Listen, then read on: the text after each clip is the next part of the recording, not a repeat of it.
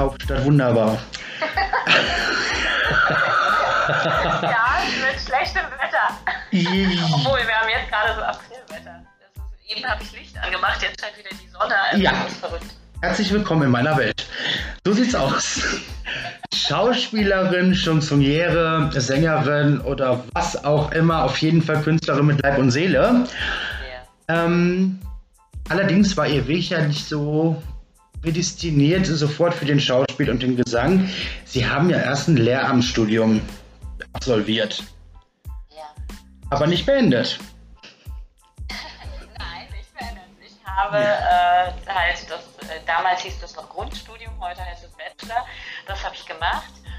Und ähm, ich, also es entsprach nicht wirklich meinem sehnlichsten Wunsch. Ne? Ich wollte, seit ich denken kann, Künstlerin werden. Also als Fünfjähriger habe ich das anders formuliert. Da habe ich gesagt, ich möchte Star werden. Ja. Das, ja, natürlich, das lag daran, dass ich ähm, sehr viel Zeit bei meinen Großeltern verbracht habe Mhm. als Kind und äh, mit meiner Oma immer die alten Ufer-Revue-Filme gesehen habe. Oh, schön. Und ja, und da war natürlich immer Glanz, Glamour und Tanz. Tanz. Also ich erinnere mich, meine Oma liebte Marika Röck. Ah, und ja. Marika Röck fegte ja immer über den Tanzboden und drehte sich wie verrückt und sang dazu. Und das war, also Marika Röck war so mein erster Star. Und dann kam Marlene Dietrich schon ganz schnell. Und also es weitete sich dann aus, dass man dann auch im DDR-Fernsehen in Schwarz-Weiß auch die amerikanischen Musical sehen konnte. Und ich wollte wirklich, also tatsächlich von Kindesbeinen an ähm, Künstlerin werden. Mhm. Also Star. Zwischendurch gab es mal kurz die Zirkusartistin. Okay. Natürlich Hochseilakrobatik ist ja klar, das ist ja auch am attraktivsten. Hat sich aber dann erübrigt, weil ich so derartige Höhenangst habe, dass ich da nicht viel hätte anstellen können aus dem Trapez oder aus so einem Seil. Richtig. Und äh, ja, und deswegen ist es dann eben die Schauspielerei geworden. Aber nichtsdestotrotz, da meine Familie ja auch künstlerisch Ja. belastet ist, habe ich immer wieder zu hören bekommen, oh, willst du das wirklich machen? Es ist so schwer, diesen Beruf auszuüben und eine Familie zu haben. Das ist so schwer zusammenzubringen. Ach, mach doch was, äh, was eben auch, wo du auch dich künstlerisch austoben kannst. Ähm, und die Fächer Kunst und Deutsch, die ich studiert habe, das ist schon in meinem Interesse. Und ich habe viel gezeichnet und viel gemalt. Und ähm, nun ist der Beruf des Lehrers trotzdem äh, natürlich ein ganz anderer als der des Künstlers, obwohl Lehrer heutzutage auch schon ganz schöne Künstler sein müssen, habe ich Ja. das Gefühl.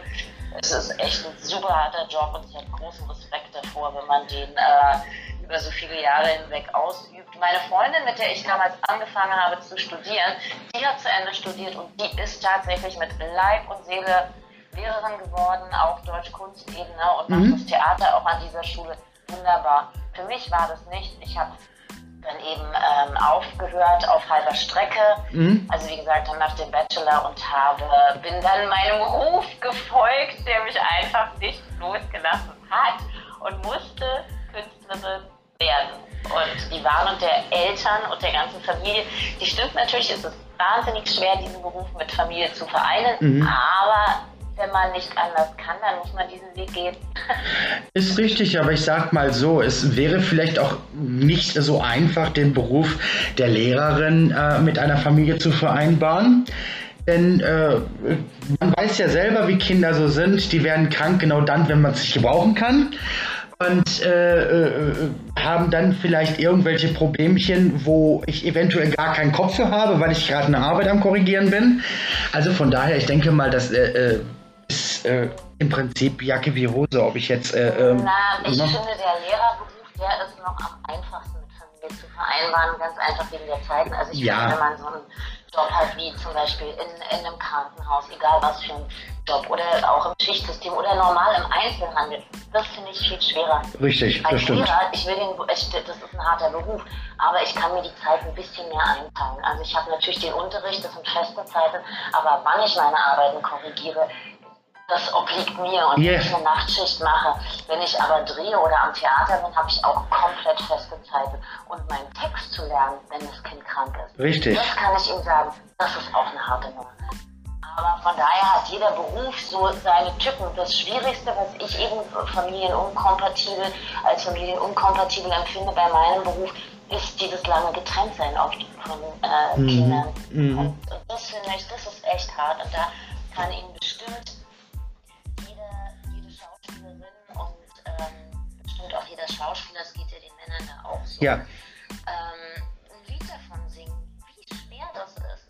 Und die Kinder, und die Kinder verändern sich auch so schnell. Dann ja. die eine Woche ne, und dann schwupp ist das schon wieder der Denkmal, oh Gott, das ist was ist da mit dem Kind passiert, das ist ja ganz anders, das ist meins. So, also das, ja, ja, man will ja natürlich auch teilhaben, andererseits liebt man seinen Beruf, aber wenn man dann ja. ähm, auf eine Tournee geht, dann ist man zum Teil richtig lang unterwegs, monatelang und ich werde das nie vergessen, meine Tochter war vier Jahre, ich hatte mal zwei Tage frei, war zu Hause und dann umarme ich mein, mein Spätzchen, da war die vier und dann sagt die, Mami, bist du morgen früh, wenn ich aufwache, noch da? Oh, wie süß. Und das war aber meine Umarmung, weil ich wieder ins Auto steigen musste. Mhm. Und so, na, ich bin in Tränen zerflossen. Das hat mir das, das war so furchtbar, wenn so ein vierjähriges Mädchen sagt, Mami, bist du morgen, wenn ich aufwache, mhm. noch da? Und du weißt, du bist jetzt mal wieder für drei Wochen überhaupt gar nicht da. Mhm. Und so ein kleines Kind, das ist auch schwierig zu telefonieren oder mit, ja, natürlich. mit FaceTime und so. Die, die greifen das noch nicht. Ne? Mhm. Und das, das sind so wirklich die Momente, wo du denkst, oh Mist, hätte ich auf meine Eltern gehört. ja, weil das ist wirklich sehr, sehr hart. Ja, doch kann ich sehr gut Obwohl, nachvollziehen. Ja, das kann ich sehr gut nachvollziehen. Ja, natürlich, definitiv. Ja. Ja, hm.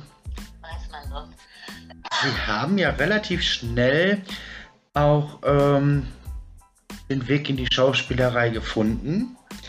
Und was ich äh, gelesen habe, ich weiß ja, dass vieles Geschriebenes auch oftmals nicht der Wahrheit entspricht. Deswegen frage ich da mal ganz vorsichtig. Ähm, stimmt das, dass Sie mal für eine äh, sehr, sehr kurze Zeit bei Sat1 in dem Morgenmagazin dieses Wetter moderiert haben? Ja, ja, das stimmt. Echt? Ja, oh. das war, aber, aber das war, glaube ich, nur zwei Wochen. Ich war so schlecht. Ich, hab, ich war so schlecht. Gemacht und, ja, ich habe ein Casting gemacht und das Casting, da war ich mal umwerfend. Da hatte ich aber ganz so einen Flow, weil ich gerade äh, eine Rolle zugesagt bekommen hatte für, äh, für Kino und war so gut drauf, dass ich wahrscheinlich dieses Casting mit einer Nonchalance hingelegt habe, dass sie gesagt haben, boah, die ist ja fantastisch, die kann ja nicht nur schauspielen, die kann ja auch moderieren. Und dann habe ich, hab ich das gemacht und ich war vollkommen verloren, weil ich war ja keine Moderatorin, ja. Mhm. Und ich habe ähm, also ich wusste nicht mal richtig, was eine Anmoderation ist. Also ich werde das nie vergessen. Das ist mir, ich erzähle das jetzt zuerst mal, das ist die Susanne Holst. Die war ja. damals, ähm, hat die Nachrichten da gesprochen, nicht die Nachrichten, aber die hat das einfach durchmoderiert, die, genau. das Morgenmagazin. Und, und dann äh, sollte ich irgendwie auch eine Überleitung machen von meiner Wettermoderation zu ihr. Und dann habe ich gesagt, Mensch, was soll ich da sagen? Ich muss dazu, ich war 23. Mhm. Ja, ne? Und dann sagt sie, na, ich sag dir mal meine Anmoderation, dann weißt du in etwa, wo es hingeht. Dann hat sie ihm ihre Anmoderation gesagt zu dem Thema, zu, zu dem Film, der dann lief, gezeigt wurde. Mhm. Und ich, ich habe die Gabe, ich lerne irre schnell Text. Ich mhm. höre das ein, zwei Mal und kann es. Und dann habe ich gesagt, ach so. Und ich habe es so verstanden, die sagt, also wenn ich das machen würde, deinen Job machen würde, wäre das meine Anmoderation. Und dann habe ich gesagt, na super, habe ich mir sofort gemerkt, habe ich mein Wetter moderiert und dann sie anmoderiert und sie saß dann da und wusste überhaupt nicht mehr, was sie sagen sollte, weil das war ihr Text.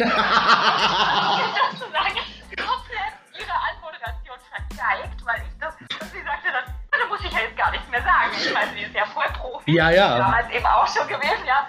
Und sie sagt dann zu mir, sag mal, äh, geht's noch? Du hast mir komplett die Antwort. Und ich so, oh, das tut mir so leid.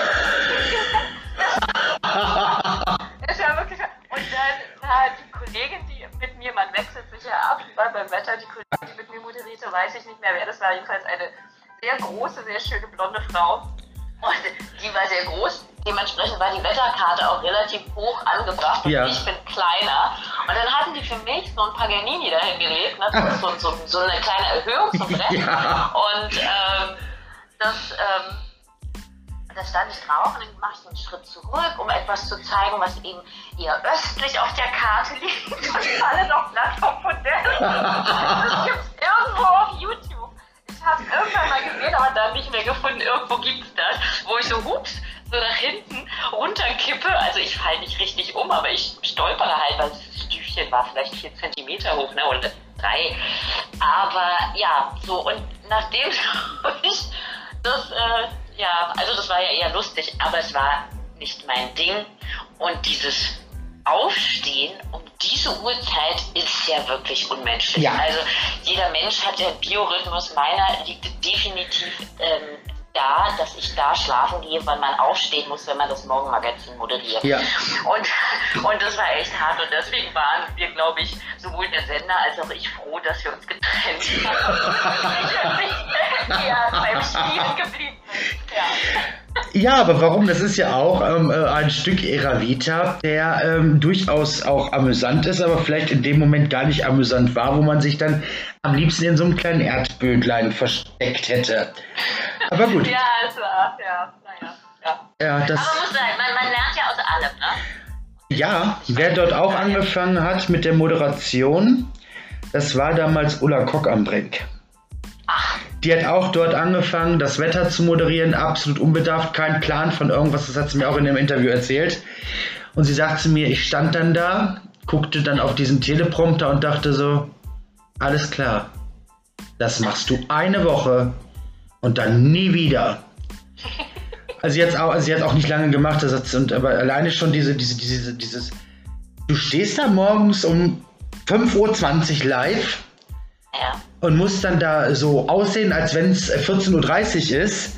Ja. Nee, das war auch nicht so ganz ihr Ding.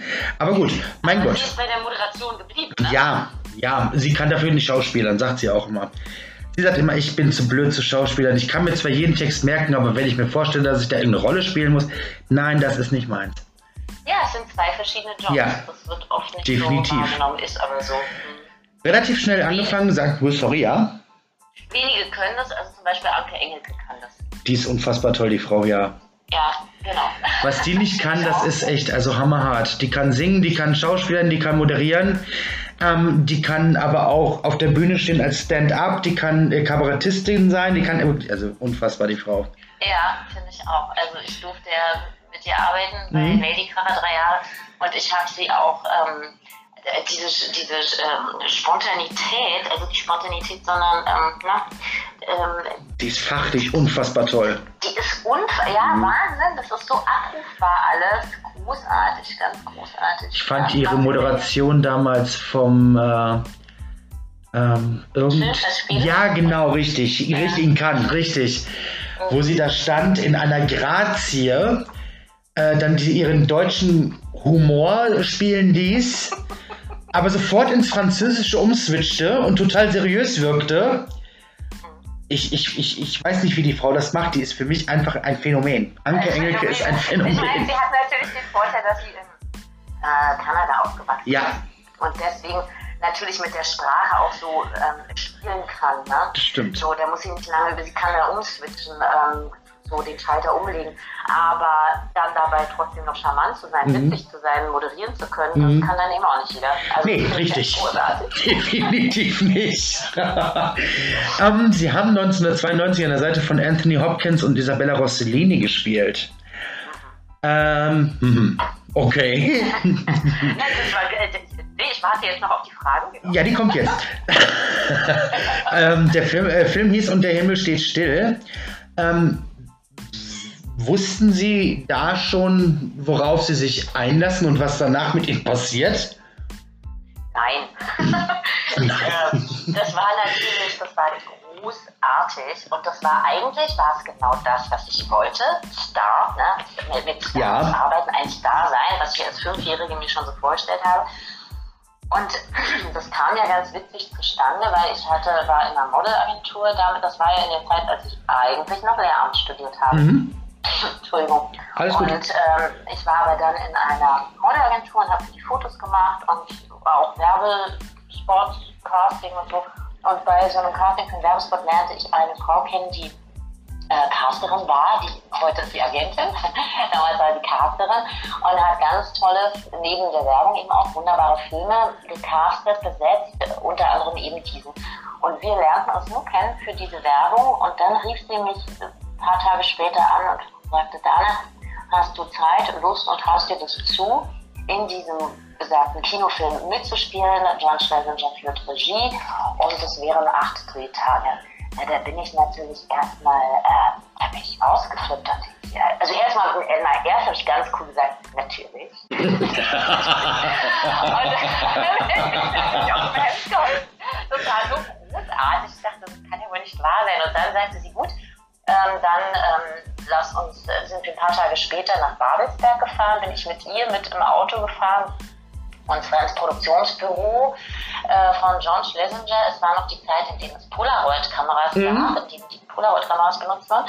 Und äh, dann saß ich dem Großmeister John Schlesinger gegenüber in seinem Büro und musste mit dem eine Szene improvisieren, weil die Rolle acht Drehtage klingt, wenn man das heute für einen Fernsehfilm hat, mhm. klingt ist es schon recht viel, weil ein Fernsehfilm ja heutzutage jo, in 21 bis 23 Drehtagen abgedreht wird. Mhm. Ähm, der Kinofilm hatte aber eine Länge von gut zwei Stunden. Mhm.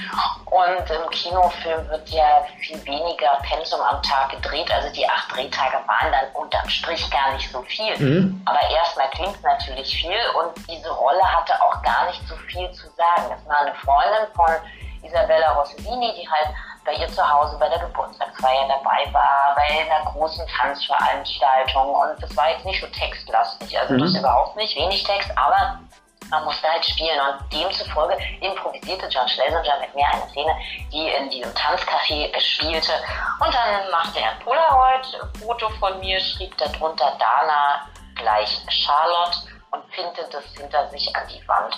Schön. Und das war ein ganz toller Moment. Also das werde ich nie vergessen. Das war die erste Filmrolle, mhm. war dieser Kinofilm mit diesen großartigen äh, Schauspielern. Und das war schon toll. Und tolle Kostüme natürlich mhm. auch. Das spielte ja im Kalten Krieg. Das war super. Das kann ich mir sehr gut vorstellen. Deswegen war mir das auch ein Bedürfnis, diese Frage zu stellen. Ja, das, das war halt auch ein Set mit vier Aufnahmeleitern, also vor allem an diesem einen Tag, als wir im Resi drehten, das haben wir in der Schultheiß Brauerei gedreht. Mhm. Das war so ein, so ein bisschen wie gleich ins Ballhaus, nur viel größer, also auch mit Tischtelefonen, ne? mit, wow. mit dieser Rohrpost. So und und äh, das, das war genau das, was ich wollte. Diese tolle Musik und diese schönen Kleider. Das dachte ich so, oh ja, das wolltest du immer spielen. Mhm. Und es war wahnsinnig aufregend. Und na, wie es immer so ist, die wirklich großen Stars, die haben ja keine Allüren, die sind einfach wunderbar kollegial, genau. freundlich. Anthony Hopkins saß neben mir auf der Holzbank beim Mittagessen, beim Catering und unterhielt sich mit mir. Und Isabella Rossellini sehr höflich, sehr zurückhaltend, äh, ruhig. Ne? Also ganz, ganz angenehm. Es war wirklich toll, ja. Man erinnert sich ja auch gerne dran zurück. Es sind im nächsten Jahr, oder beziehungsweise im nächsten Jahr ist es 30 Jahre her. Und äh, da ja, das sind ja Erinnerungen, da schwelgt man ja auch Nicht ganz, drin. machen Sie mich nicht älter, nicht ganz. Doch, 2022 sind es 30 Jahre. Ja, aber wir haben ja erst 20 oder nicht 22. Nein, um Gottes Willen. Kurz vor meinem 50. Geburtstag lassen Sie mir die 49. Juli. Also. Immer, jederzeit. jederzeit lasse ich Ihnen die. Letztens hat, hat ein Freund, als ich meine Geburtstagseinladung schon mal Save the Date verschickt habe, hat er geschrieben, du 50, das glaube ich gar nicht. Frauen wie du und französische Frauen werden doch nie älter als 24. Ja, das äh, stimmt. das stimmt allerdings. You made my day. You ja. made my day. Thank you. ja, also es ist knapp 30 Jahre her, sagen wir so wieder. Nein, nein, gut, wir machen das jetzt ganz anders.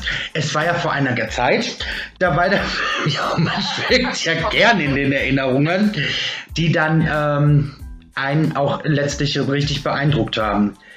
Hm, wenn ich das auch richtig recherchiert habe, haben sie nie klassisch Schauspiel studiert, sondern haben privaten Schauspielunterricht genommen.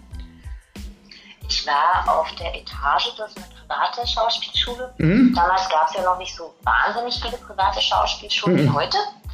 Ähm, was ähm, damals, ich habe ja dadurch, dass ich eben studiert hatte, schon mhm. war ich zu alt für die staatlichen Schauspielschulen, weil die damals, also die Busch zum Beispiel, die hat äh, Frauen nur bis 21 genommen. Ich war schon 22. Mhm. Und dann habe ich gedacht, das erste Mal schaffst du sowieso nicht die Aufnahmeprüfung, schon gar nicht auf der Busch. Ähm, Leipzig kam für mich noch in Frage, da waren aber die Kriterien genauso. Und dann habe ich gedacht, na gut, sollst du jetzt lügen und dahin schreiben, du bist nicht 70 geboren, sondern 72 oder so, aber irgendwann äh, sieht man das ja doch. Mittlerweile ist es anders, mittlerweile sind die Grenzen anders. Damals war es Mädchen 21, äh, Jungs 24. Und deswegen hatte ich mich dann für diese private Schauspielschule entschieden, die Etage. Mhm. Und es war eine ehemalige ähm, Artistenschule, was mir sehr entgegenkam, weil ich ähm, einfach durch das klassische Ballett, was ich immer gemacht habe, mhm. ich war bin so eine hypermobile und die bewegungsorientierte Schule, das kam mir total entgegen. So, dann war ich auf der Schule und die habe ich aber auch nicht abgeschlossen, weil ich dann tatsächlich schon schön drehen konnte. Mhm. Und die Schule, wie das manche Schulen sind so, die mögen das nicht, wenn man dreht, weil die sagen, nein, und dann bist du irgendwie ja, versaut für unsere Schule oder was auch immer, mhm. was nicht. Ich verstehe es nicht, weil ich finde, man lernt wunderbar in der Praxis. Jeder Beruf, jede Natürlich. Berufsausbildung hat Schule und Praxis. Richtig. Das finde ich sehr wichtig. Man lernt auch wahnsinnig viel von Kollegen. Man lernt auch, wie es an einem Filmset zugeht, was auch wichtig ist, weil da passiert so viel und sich dann zu konzentrieren nur auf sein Spiel ist manchmal gar nicht so leicht. Also da ist im Theater gibt es eine andere Konzentration als beim Drehen. Ne? So, und äh, deswegen fand ich das immer gut. Abgesehen davon habe ich, wenn ich eine Woche gedreht habe, meine Schule für ein paar Monate zahlen können. Ja. Und ansonsten bin ich abends Kellnern gegangen und war am nächsten Tag aber so richtig fit. Also ich habe das nicht verstanden. Ich habe auch gesagt, gib mir doch die Woche frei, dann äh, bin ich komplett da die nächsten äh, Monate. Mhm. So gut, wenn jetzt nicht mehr Dreh reinkommt, aber so häufig war es auch nicht. Aber es ist besser, als wenn ich jede Nacht irgendwo kellnern gehe und Richtig. dann nicht so aufmerksam bin. Das habe ich nicht so ganz verstanden. Aber das war der Grund, weshalb ich dann da aufgehört habe. Also wir haben uns nicht gestritten, aber es ging eben nicht. Und dann habe ich weiter mein Ballett gemacht, meinen Gesangsunterricht. Und äh, Sprecherziehen brauchte ich eigentlich nicht durch den Gesangsunterricht. Mhm und ein bisschen privaten Schauspielunterricht. Das gibt in Berlin ganz toll. Das, das kennen viele Schauspieler, das heißt die Tankstelle. Ja. Zum Auftanken für Schauspieler. Ja, ja kenne ich auch. Ähm, und da kann man auch noch mit anderen Methoden, mit anderen Methoden arbeiten lernen. Und das äh, war für mich immer sehr, sehr hilfreich und mhm. hat mir sehr viel gebracht. Das kann ich sehr gut verstehen. Um, Talent als Schauspielerin kann man Ihnen nicht absprechen ähm, ernsthafte Rollen oder aber auch mal lustige Rollen. Ähm, sie haben schon sehr, sehr viel gespielt. Ähm, eine Rolle, mit der man sie vielleicht heute auch immer noch in Erinnerung oder beziehungsweise in Verbindung bringt, ist die Stefanie aus der RTL-Sitcom die, die Camper. Ähm, sie waren ja die Zweitbesetzung. Es gab ja am Anfang äh, äh, einen anderen Cast. Und dann gab es ja den Cast um Antje Rewald und so weiter. Und da war ja dann auch Dana Golombek bei. Ähm, sechs Jahre eine naive Frau zu spielen. äh, war das nicht ja, äußerst anstrengend? War total acht Jahre, also sogar acht Jahre. Waren Oder acht Jahre, ja, warten Sie mal. Ja, ja steht auch acht, ja. Hm? Ja, ja. War das nicht anstrengend, diese Rolle ähm, oder dieser Rolle äh, die ganzen Jahre über immer hinweg gerecht zu werden? Mm, also, mm, zum einen war es so, also es gab ein Jahr ähm, die erste Staffel mit einem komplett anderen Cast, mhm. dann war ein Jahr Pause und dann haben sie es komplett neu besetzt mit uns vier, mit äh, Antje Lewald, René Heinersdorf, die Tomczyk und mir. Genau. Und die Tochter hatte, ne, war ja erst Felicitas Woll und dann Richtig. Hockwin. Und also die Camper zu drehen, das war eine super schöne Zeit. Mhm. Und das lag daran, dass wir haben ja im Jahr immer so zwischen vier und fünf Monaten nur gedreht. Mhm. Und ähm, immer zur schönsten Jahreszeit, immer draußen mhm. und am Rande eines Naturschutzgebietes. Wir hatten damals noch mehr Zeit zum Drehen, also mhm. es standen mehr Tage für eine Folge zur Verfügung, als das heute der Fall ist. Wir haben uns alle sehr gut verstanden. Und ähm, ich treffe immer wieder, also ich habe gerade, als ich in Köln gedreht habe, war dieselbe Lichtcrew da wie äh, viele Jahre bei den Campern. Und ich habe sehr viele äh, Leute kennengelernt, eben auch vom Team und natürlich auch Regisseurinnen und Regisseure. Und es war eine super Zeit. Ich hatte sicherlich zwischendurch auch mal so einen Hänger, äh, weil ich fand, dass die Rolle nur noch dekorativ war. Mhm. Und äh, das hat, macht ja dann keinen Spaß. Und wenn man dann immer nur Stichwortgeber ist, ähm, dann denkt man sich so, boah, nee, da hast du jetzt nicht mehr so richtig Lust drauf, du willst mhm. ja was zu spielen haben und ein bisschen auch in die Tiefe einer Figur eindringen. Und dann haben wir das aber kommuniziert, also habe ich das kommuniziert, mit meiner Agentur besprochen und dann eben mit äh, Sony Pictures, Columbia TriStar damals noch besprochen und mit den Autoren und siehe da, die haben sich so schöne Sachen einfallen lassen dann. Also im nächsten Jahr habe ich ja Stefanie die Fahrprüfung gemacht und mhm. das ganze Tool. Und das waren so schöne Geschichten zu spielen, weil die Stefanie hat eigentlich total Spaß gemacht zu spielen, weil die eben in ihrer Naivität hatte die ja eine große Herzensweisheit. Ja? ja. Und, und das war und das war einfach schön. Und sie hat manchmal Sachen gesagt, wo man dachte, hups, wo kommen die denn jetzt her? also sie hat es vielleicht nicht von einer großen Intelligenz gesegnet gewesen, aber es war zum Beispiel doch auch nochmal ein Unterschied zu der Biene, die meine äh, wunderbare Kollegin, die, die äh, Heike, Heike, Kloss, die, die Heike Kloss gespielt hat. Weil das war ja wirklich so super doof. Ne? Ja, Und das äh. war die Stefanie eben nicht. Die Stefanie war sehr mitfühlend und hatte diese kindhafte Naivität, was ja. aber eigentlich ja auch was Schönes ist. Ne? Sie hat halt keinen Wehgetan damit und ähm, das, das machte sie eben für viele auch so sympathisch. dachte ich jetzt nach, aber ich muss immer an dieses Puffelchen denken. Puffelchen, ja, genau. ja. Ach, das war immer so herrlich. Ich fand die, ich habe die Sendung geliebt. Und, und Sie haben recht, ich werde immer noch darauf angesprochen und das ist die letzte Staffel, da war ich schwanger mit meiner Tochter. Das sah man überhaupt Tochter nicht. Ist jetzt 14, mhm. ja. Naja, ich war ein bisschen üppiger. Etwas. das Dekolleté war schon Etwas. Schön, aber, aber es war, ähm, nee, es war, äh, genau, und das, äh, das ist also 15 Jahre her, die letzte, haben wir 2005 gedreht. Ja, ja, ich weiß. Und ja, und, und, aber das liegt auch daran, dass es permanent wiederholt wird. Es läuft ja immer auf dann RTL 2 oder Super RTL. Sie wissen ja schon, dass die Sendung freitags immer noch läuft.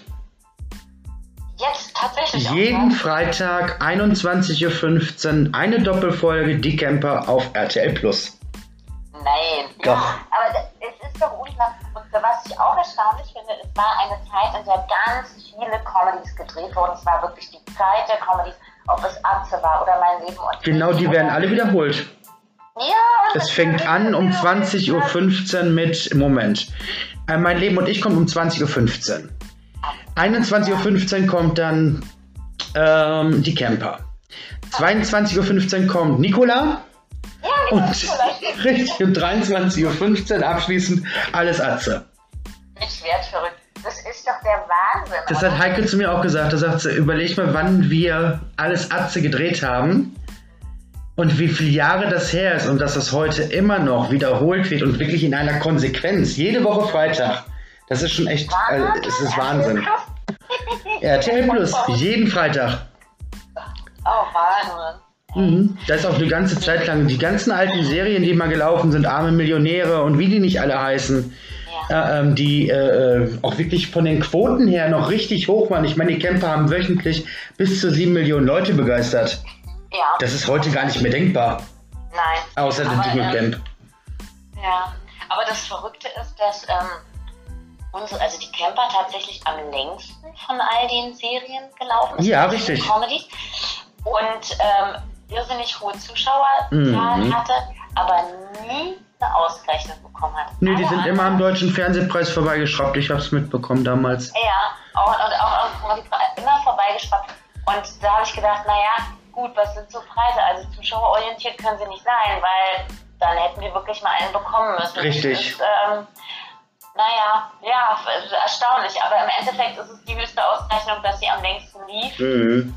Und heute immer noch wiederholt wird. Ja, genau, dass sie immer wiederholt wird. Ja. Ja, sehr gern geschaut wurde. Richtig. Und jetzt, ja, und mich sprechen oft wirklich junge Leute an und dann denke ich so, oh, da warst du ein Kind, als das ausgeschrieben Ja. wurde, das erste Mal. Und ich so, ja, ja, ja. Ja, es ist aber nun mal Tatsache. Also ich meine, das war gerade auch so die Zeit, die Sendung lief ja, wenn ich mich nicht äh, äh, so recht oder wenn ich mal so recht erinnere, ich glaube so irgendwie von Ende der 90er bis dann wirklich äh, äh, Ja. Mitte der 2000er, also wie Sie ja auch sagten, 2005. Das war ja genau die Zeit, wo ich dann äh, äh, meine Realschule und mein Abi gemacht habe. Das war genau die Zeit. Und es war für mich Pflichttermin, freitags abends, endlich Wochenende, diese ganzen äh, äh, Comedy-Serien zu gucken. Ist egal, welche das gewesen ist. Es war einfach nur ein Pflichtprogramm und ich habe die Camper gefeiert. Weil die ja auch nun mal im Pott spielt. Ne? Also genau, im fiktiven ja. Pott. Aber es ist auf jeden Fall eine Sendung gewesen, ich habe die gefeiert. Ob es ein Willy Tomschick war oder auch eine Antje Lewald. Ja. Äh, ja. Ja, es war nun mal so, dass ich äh, Stefanie immer unfassbar lustig fand. Ich habe mich immer gefreut, was passiert ihr als nächstes, was macht sie als nächstes oder ist ihr Puffelchen vielleicht als nächstes mal jemand. Äh, und dann fiel mir ein, dass er ja immer Puffelchen gesagt hat. Aber es war ja, es war an, alles an sich, es war wirklich eine unfassbar tolle Sache und auch eine super, super, super gute Idee damals. ja. Fand ich, fand ich richtig cool. Fand ich richtig cool. Hm, man wird ja im Leben auch älter und reifer. Ähm, auch wenn man immer 27 ist. Das ist ja nicht so schlimm, aber trotzdem ähm, ergattert man ja dann auch mal Rollen, die eben fernab von dem sind, was man vielleicht sonst gespielt hat. Sei es, man spielt mal mit dem Tatort, Notruf Hafenkampe, das Traumschiff. Ähm, oder aber man übernimmt eine Rolle in einer Telenovela oder Soap oder oder wie man die auch immer nennen mag. Rote Rosen ist ja die zweiterfolgreichste Telenovela, die wir im deutschen Fernsehen laufen haben. Ähm, eine Sendung für Frauen Ü50. Warum haben Sie mit 24 da mitgespielt? Das ist eine sehr schöne Frage. Ja. Ähm, Telenovela ist ein ganz großes Thema. Mhm. Ich muss ein, ein, einmal ganz kurz zurückspringen. Ja klar. Ähm, über, ähm, zu dem, was Sie jetzt auch ähm, mit über, im Übergang gesagt haben. Und zwar ähm, habe ich witzigerweise, ich habe zwei Tatorte mit Eva Mattes gedreht Mhm. und äh, Regie hat der Thomas Jahn gemacht. Und Thomas Jahn hat mich für den Tatort Konstanz besetzt, weil er mich in den Campern so toll fand. Wow. Und da wäre ich doch nie im Leben drauf gekommen. Und ich habe da eine Kinder- und Jugendpsychologin gespielt. Hey, vom Dummerchen, oh, Entschuldigung, aber vom Dummerchen zur Psychologin. Das ist abgefahren, oder? Krass, ja. So und da war ich da, nämlich da war gerade mein Baby, die war vier Monate alt, also noch mini, mini. Mhm. Da waren wir da in Baden-Baden und haben das gedreht. Da kam er noch ähm, und hatte mich begrüßt ähm, an, an meinem Anreisetag und dann guckte er und sagte, oh Gott, ist das Baby noch klein? Ich so, ja, ja, ganz frisch. Ne? Und, und das ist das Schöne bei mir bisher war, dass eben, und das will ich damit sagen, dass, mh, dass ich nie festgelegt wurde, dass ich wirklich von einer Comedy in den Tatort gesprungen Mhm. bin und aber auch wieder in andere Komödien und dann aber auch wieder diverse Male die Mörderin gespielt habe. Mhm. Jetzt machen wir aber den weiteren großen, großen Sprung zur, äh, zur Telenovela, zu den Roten Rosen. Das ist ein ganz interessantes Thema, weil Telenovela ganz lange und jetzt nicht mehr so stark, aber schon auch immer noch so ein bisschen den, mh, naja, wer da mitmacht, Mhm. bei dem läuft es halt nicht mehr so gut. Oder das ist ja so, naja, für Anfänger ist das gut, die können sich frei spielen. Und es hat immer so ein bisschen so, also früher durfte man keine Werbung machen. Da Das finde ich sehr interessant, dass Sie das jetzt so sagen. Na, und heute, ähm, dann war es eine Zeit lang so Telenovela. Da kannst du danach aber gar nichts anderes mehr machen. Und das hat sich, glaube ich, komplett verändert, weil sich die ganze Fernsehlandschaft so wahnsinnig verändert hat. Mhm. Und ähm, bei den Roten Rosen war es tatsächlich so, dass ähm, auch ich hatte diese Vorurteile, aber ich habe gedacht, so, oh nee, eine Folge am Tag und dann ist das alles mit diesen Videokamera, Aufnahmen da, das sieht, das sieht alles furchtbar aus. Ich mhm. habe es aber nie geguckt. Ne? Also Ach so. ich hatte genau die Vorteile wie alle anderen auch und dann gesagt so, nee, das willst du nicht und ach nee. Ich habe einmal im ersten Jahr eine Gastrolle gehabt bei Gute Zeiten, Schlechte Zeiten und das hatte mir gereicht. Da hatte man aber natürlich noch nicht so viel Erfahrung, wie man jetzt mittlerweile hat mit solchen täglichen Serien. Richtig. Und ich war ein paar Mal angefragt für rote Hosen und habe immer gesagt, nein, das mache ich nicht, weil ich mir nicht vorstellen konnte, auch so lange von meiner Tochter getrennt zu sein. Mhm. Und dann kam halt der richtige Zeitpunkt. Meine Tochter war ähm, sechste Klasse und da haben die wieder angefragt, ob ich nicht mal zum Casting kommen würde. Und dann habe ich gesagt, naja, gut, jetzt kann ich mal kommen. Und dann hat das eben geklappt. Und alle Journalisten fragen einen immer, und springst du dann im Karree? Ist das nicht toll? Und ich sage, ich springe erstmal gar nicht im Karree. Ich muss erst sehen, ob ich das mit meiner Tochter klären kann. Richtig. Und dann sage ich, ob ich das mache. Weil ich werde nicht zehn Monate mein Kind nur am Wochenende sehen. Das geht überhaupt nicht, Nein. weder für mich noch für sie. Und dann ist halt das zweite Halbjahr, äh, sechste Klasse in Berlin ist es so, das erste Halbjahr, sechste Klasse ist es wichtig, die Zensuren, die äh, gelten fürs Gymnasium, ne, das mhm. Zeugnis zweites Halbjahr sechste Klasse sind eigentlich alle Messen schon gesungen. Und man geht natürlich noch zur Schule, aber es ist nicht mehr so immanent wichtig, Richtig. die Werbung fürs Gymnasium. Und deswegen war es eigentlich von der Zeit her mega cool, dass ich habe angefangen im Dezember und dann hat Lisa noch das erste Halbjahr ähm, zu Ende gemacht in Berlin bei ihrem Papa. Mhm. Und ähm, dann kam sie nach Lüneburg und ist dort zur Schule gegangen, das zweite Halbjahr, sechste Klasse. Mhm. Und das war fantastisch, weil die Schule, die lag neben dem, oder liegt immer noch neben dem Studio. Mhm. Und die Tochter einer anderen Kollegin von der Anja Franke, die Tochter ging zu dem Zeitpunkt auch noch auf die Schule. Das ist eine Waldorfschule, eine Rudolf-Steiner-Schule. Und äh, das war großartig. Also es war für uns beide eine tolle Erfahrung Luisa kam dann nach der Schule ins Studio gelaufen. Sie ist zehn Minuten zu Fuß unterwegs Klasse. gewesen. Sie konnte dort äh, Mittag essen. Sie hat da in, in, meiner Garderobe oder auch alle kannten Luisa. Das war wunderbar und es war für sie auch eine ganz tolle Erfahrung, mal eine andere Schule kennenzulernen. Mhm. In Berlin sie eben nicht auf eine Waldorfschule. Und sie hat immer noch Freunde. Sie schreibt sich immer noch ein paar, mit ein paar Mädels cool. aus Lüneburg. Das ist total schön. Und ähm, ja, also das, das, deswegen habe ich es dann gemacht, weil ich das eben vereinbaren konnte, mhm. auch mit äh, meiner Familie, mit meiner Tochter. Und ich hatte Riesenglück, weil ich so großartige Kollegen hatte. Also die Kollegen, die sowieso dauerhaft da sind, ja, wie eine Jelena Mitschke zum Beispiel mhm. oder eine Maria Fuchs. So, das ist schon, äh, oder, ein, oder ein Hermann Tölke, das, die sind äh, großartig. Und die stemmen da diese Serie seit so vielen Jahren. Aber ich habe ja als ähm, Hauptdarstellerin für zehn Monate hauptsächlich mhm. natürlich mit diesem zehnmonatigen Hauptcast zu tun. Und da habe ich eben das Glück gehabt, mit Patricia Schäfer und mit Jörg Pinsch spielen zu können und Christian Rudolf. Und unsere Filmtöchter äh, waren auch großartig. Also Henrike Vers spielte ja meine Tochter und ich spielte ja auch eine alleinerziehende Mutter. da der Serie war der winkte Schicksal.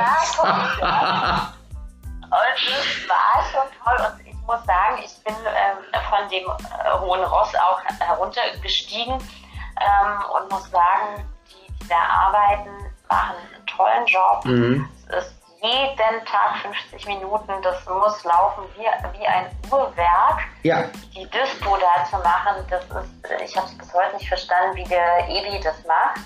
Der hat da, ich glaube, sechs Monitore nebeneinander, weil es wird ja in zwei Teams gedreht, 50 Minuten drinnen, draußen. Man wechselt als Schauspieler von dem äh, Studioteam zum Außendrehteam ja. und das muss ja alles zeitlich geteilt werden.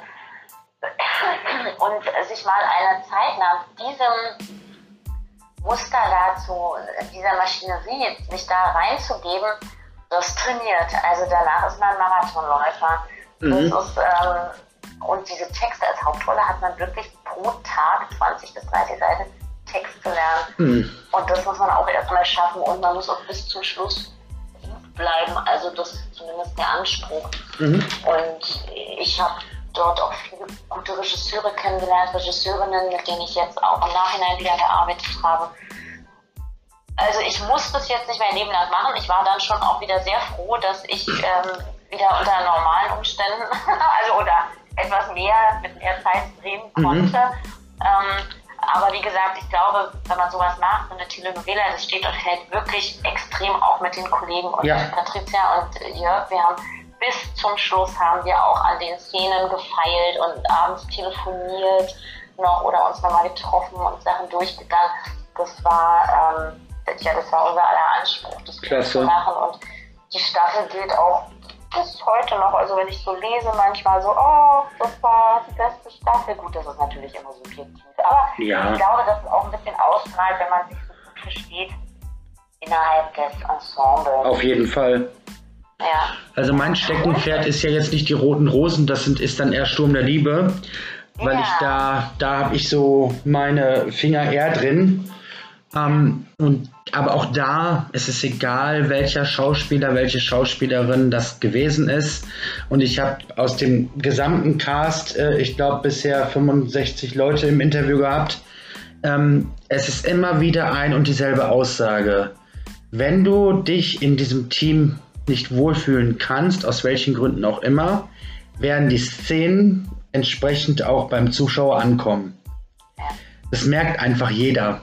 Das ist einfach so. Und das ist immer das Schöne, wenn man dann merkt, aber auch oder auch hört, wenn man äh, wirklich ganz viele verschiedene unterschiedliche Schauspieler hat, die dann sagen, du kannst dich dort in diesem Team einfach nur wohlfühlen.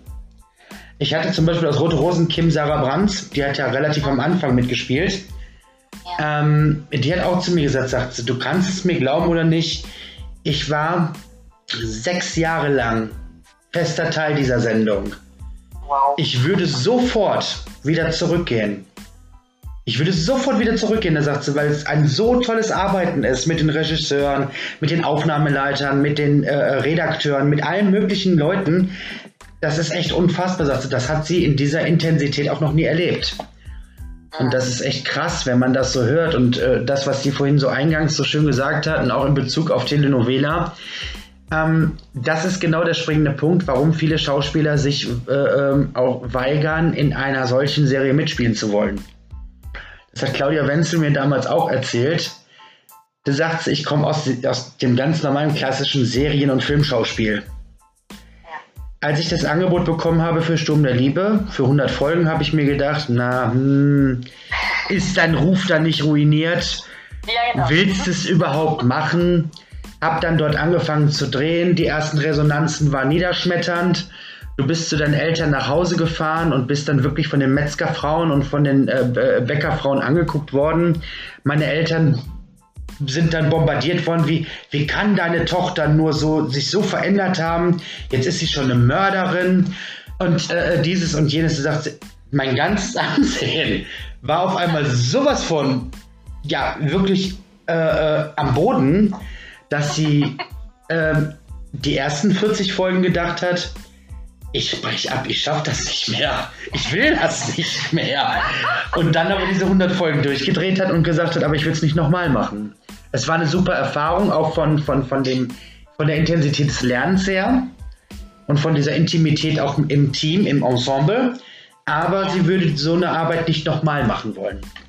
Also es ist so, dass das komplette soziale Leben sich auf das beschränkt. Ja. Auf nur auf die Menschen dort, weil man schafft einfach nichts anderes. Ich bin ja tatsächlich jedes Wochenende auch nach Hause gefahren nach Berlin.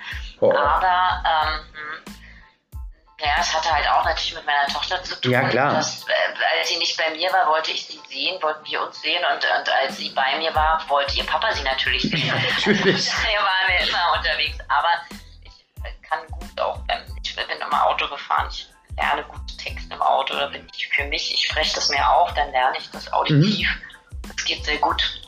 Oder Luisa hat mich abgefragt, hatte die Bücher auf dem Schoß und hat dann immer gegengelesen. Wir waren dann ein super Team.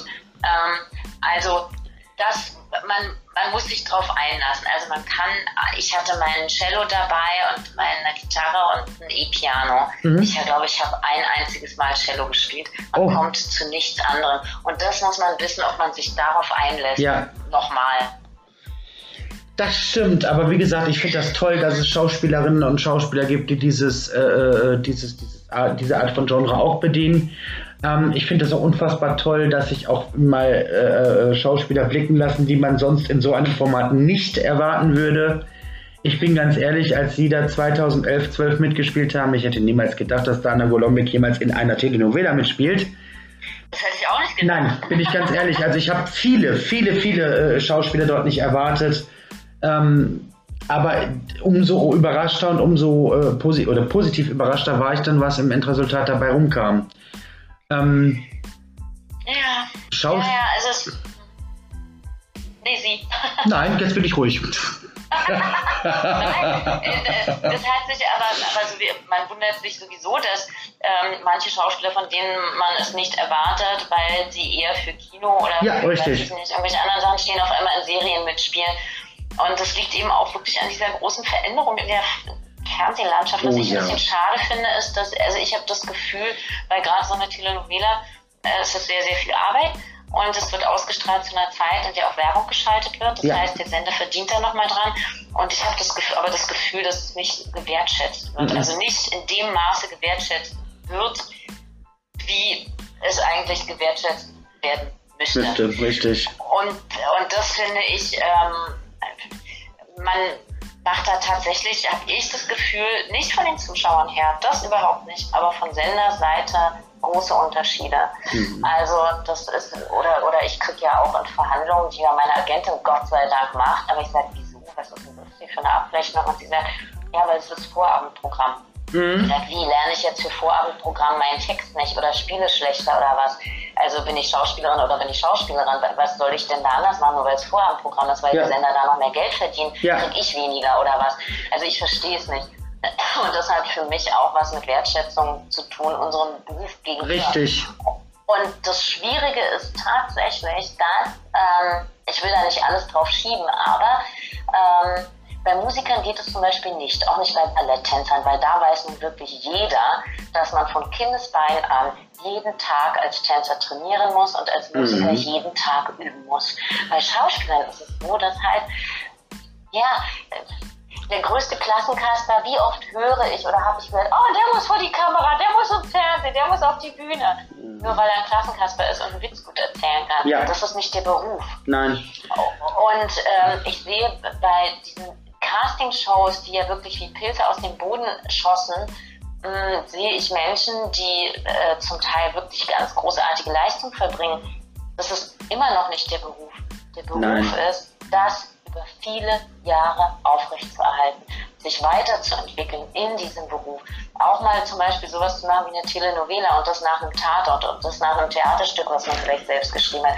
Diese Diversität innerhalb des Berufes zu leben oder als Musiker Herbert Grönemeyer zum Beispiel, was hat der Mann, ob man seine Musik mag oder nicht, das ist, sei dahingestellt. Aber Richtig. der Mann hat sich so weiterentwickelt in all dem, was er macht. Er arbeitet ja auch fürs Theater. Was, das mhm. finde ich so bewundernswert. Ähm, Sting auch. Das gibt wirklich gute Beispiele dafür. Und wenn hier aber als Zuschauer impliziert wird, ja, der ist da einmal gut auf der Bühne, das kann eigentlich ja jeder, was die da machen da dann ist natürlich die Wertschätzung auch eine andere, ne? Ach, definitiv. So, diesen Beruf. Und, das, und was ich auch finde, was dann, ich glaube, das kommt nicht von Zuschauern, das kommt eben auch eher von Machern, wenn ich so sehe, wie gehypt Tatorte und Krimis werden und bei Komödien, naja, in der Komödie, ich meine, wer kriegt die Preise? Das sind, na, das sind ja immer die Rollen und nicht ja. die Schauspieler, die die Preise kriegen. Ähm, dann ist da auch ein ganz eindeutiger Trend zu sehen. Aber eine Maskenbildnerin hat mal zu mir gesagt, das fand ich so toll. Und dann sagt sie, weißt du, Dana, Angst zu spielen, wenn jemand vor mir steht und mir eine Waffe vors Gesicht hält, ist viel einfacher als auf dem Traumschiff an einer Reling zu stehen bei kitschigstem Sonnenuntergang mit hm. tollster Föhnfrisur und zu sagen, ich liebe dich, Richtig. so dass man es glaubt. Sie sagt, das ist doch viel schwerer. Ich sage, ja, liebe, da hast du recht. Das ist wirklich viel schwerer. Und da ich nun beides gespielt habe, kann ich das auch tatsächlich sagen. Genau. Das schwieriger finde, sowas zu spielen, glaubhaft zu spielen. Richtig. Als, ähm, ja, also ich habe gerne, ich spiele gerne Mörderin, das macht mir Spaß. Ich finde dann auch das Licht toll und das ist, wird einfach auch die Stimmung, das ist auch super. Also ich liebe halt wirklich beides, ne? beides mhm. zu machen. Aber ich würde mir wünschen, dass beides gleichermaßen gewertschätzt wird. Wenn es denn gut gespielt ist, einfach auch ähm, ja, gewertschätzt wird. Und das finde ich wird es nicht. ja, ist ja richtig. Mhm. Nach diesem Wort zum äh, Mittwoch was ja absolut, absolut gerechtfertigt ist, also das äh, würde ich in jeder Art und Weise unterschreiben, habe ich jetzt äh, die Frage aller Fragen.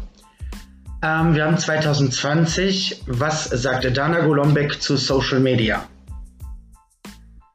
Na, Social Media hat ähm, ganz viel verändert, auch in unserem Beruf. Mhm. Also sie haben vorhin gesagt, dass die eine äh, Kollegin meinte, so, sie weiß nicht, ob sie das aushält, mhm. diese ganzen Kommentare. Und es ist tatsächlich so, dass zum Beispiel alles, es wird ja alles kommentiert. Ne? Es gibt ja mhm. Fanpages für alle Serien. Und äh, man ist im Internet mutiger mit seinen Kommentaren, als wenn man jemandem gegenübersteht und ihm was ins Gesicht sagen soll. Und es gibt auch Menschen, die tatsächlich die Rolle verwechseln mit den Menschen. Mhm. Es gibt dann aber wieder so ein Autokorrektiv, dann sagt wieder ein anderer Zuschauer, hey, das ist doch die Rolle und das spielt sie doch besonders toll, wenn du das so glaubst. ähm, und das finde ich, ähm, ähm, muss man gucken, wie man damit umgeht. Also das ist ja auch noch eine Komponente des Berufes ist, ähm, den auszuführen. Da gibt es natürlich Ängste, da gibt es ähm, großartige Momente, mhm. das Adrenalin, was einem wirklich in Sphären hebt, das äh, bei so einem Schlussapplaus ne, kann mhm. oder kann auch nicht. Ähm, das ist wirklich großartig. Und bei, beim Gesang auf der Bühne, da ist man auch total geflasht danach. Mhm. Aber es, äh, man muss es eben auch aushalten, wenn man mal hat, wenn da keiner anruft, wenn keiner was mit einem machen will. Korrekt. Und ja, und dann muss man nämlich genau auch diese Social Media Sachen aushalten können. Und dann gibt es auch noch den Effekt, dass ähm, zum Beispiel bei einer erfolgreichen Reihe ähm, wurde eine Rolle mit einem sehr etablierten Schauspieler kleiner geschrieben zugunsten einer Influencerin.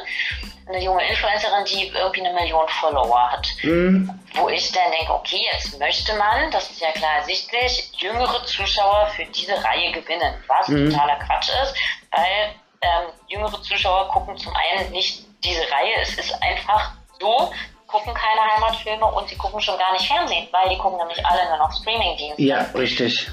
Ähm, also das, manche Sachen werden da auch falsch verstanden, finde ich. Oder Ach, ich finde das so herrlich, dass ich genau weiß, wovon Sie reden. Ja. ja. Oh, naja, das ist traurig. Ich meine, es, es, es, es, ist, ähm, es gibt ganz viele gute äh, Komponenten daran. Es gibt aber auch Sachen, wo ich denke, boah, mein lieber Scholli, das muss doch jetzt nicht sein. Und alles ist, ist, ist kaum noch was privat. Und da muss man auch sich ein bisschen vorsehen und ein bisschen schützen und Definitiv. Menschen, die sich beeinflussen lassen von eben Influencern, die ihnen vielleicht teilweise gar nicht so gut tun. Ne? Richtig. So, das, das sind alles so Sachen, man kann den Kindern, also meine ist 14, ne? man kann, und das möchte ich auch nicht, ihr Sachen verbieten, aber so ein bisschen Kontrolle ist schon nicht schlecht. Nee, ist wichtig. Auch nicht sich, ja, sich selbst wehtut eigentlich so mit solchen Sachen. Richtig. Schwieriges Thema, schwierig. Ja, da kann man darüber kann man diskutieren stundenlang und man kommt leider trotzdem nicht auf einen gemeinsamen Nenner. Das ist aber auch gar nicht verkehrt. Ähm, des einen Fluch, des anderen Segen. Das ist ja. einfach so. Ähm, aber es ist sehr interessant, immer zu erfahren, wie denn ein anderer darüber denkt. Und deswegen war die Frage mir auch ein Bedürfnis. Ähm, was ist denn bei Ihnen in der nächsten Zeit geplant? Kann man Sie mal wieder im Fernsehen sehen? Oder. Ja, ja wann denn? Wo denn? Ja, in diesem Monat. Doppelfolge bei In aller Freundschaft gespielt. Nee. Und das kommt, ja, und eine super schöne Rolle. Mit meinem Kollegen Jörg Pinsch. Auch noch. Und einer, ja, und einer Regisseurin, die uns eben bei den Roten Rosen kennengelernt hat, mit äh, Michaela Ciccio eine tolle Regisseurin. Mhm. Und am 24. März und am 31. wird unsere Geschichte dort erzählen. Ah, das ist doch 24. wunderbar. März, 31. März, da, also ganz aktuell. Dann habe ich auch im März ähm, noch eine Premiere mit einer szenischen Lesung mit Patricia Schäfer. Ach nee. ja, in Berlin im Zimmer 16. Da spielen wir, machen die szenische Lesung äh, Selma und Louise nach dem Film, frei nach oh. dem Film. Ja, das wird ganz toll, freue ich mich. Da haben wir, wir, haben die, wir sind auch wir sind im Ruhrgebiet, wir sind in Mülheim im April. Wann? Wo, wo, wo? also am besten mal gucken auf die Homepage www.lieber-briefe.de. Die ich ja überhaupt nicht kenne, diese Homepage, genau. Mhm. Ja, da mhm. ist nämlich dieses äh, dieses Programm drauf und die Termine, die Spieltermine dafür und auch noch die Spieltermine und Informationen zu einem anderen Programm, womit wir am 5. Ähm, April auch in Berlin auftreten und dann eben auch so immer mal wieder irgendwo in Deutschland sind. Und das heißt, schreiben Sie mir oder ich sterbe, das ist ein literarisch-musikalischer Abend mit dem wunderbaren Tobias Licht, ganz großartiger Schauspieler und hervorragender Tobi kenne ich. Mhm. Ja, Tobias ist gerade in ähm, Hamburg und spielt dann noch Paramour und war kürzlich bei der Inselärztin zu sehen. Ähm, ja. Ein, ein Ist ein toller Schauspieler. Wir, ja, ja, und äh, wir lesen Liebesbriefe bekannter, berühmter Persönlichkeiten und singen dazu Chansons auf Toll. Deutsch, Englisch, Französisch viel, äh, Spanisch, Italienisch. Und äh, genau, das sind Briefe von Edith Piaf, von Alain Delon, von Erich Maria Remarque, Annalene Dietrich und äh, ja, Anais Nin natürlich auch, darf er nicht fehlen bei sowas. Nee. Das sind so die Sachen, die jetzt so direkt anstehen, genau. Super. Und ich habe gerade in, achso, Lucy geheult wirklich, das ist eine Serie, eine neue Serie in, auf RTL das spiele ich in einer Folge. Das wird irgendwann im Frühjahr ausgestrahlt. Ich weiß aber noch nicht genau wann. Da kann man aber, aber auch sich immer informieren. Auch, da kann man äh, sich informieren. Genau. Das ist ganz schön. Da spiele ich eine Zwillingsmutter. Habe ich mit Zwillingen gedreht. Hut ab vor jeder Frau, die Zwillinge hat. Mein das glaube ich Ihnen. ja, wunderbar. Da ist ja einiges bei Ihnen los. Das ist doch wunderbar. Ja, Gott sei Dank. Ja, definitiv, Gott sei Dank. Und ich sage Gott sei Dank, dass Sie dem Interview zugesagt haben, denn es war mir eine Ehre, mit Ihnen sprechen zu dürfen. Vielen Dank. Ja, mir auch. Ja, ich bedanke mich auch. Ja, war doch wunderbar. Jetzt muss ich mir nur die Aufnahmen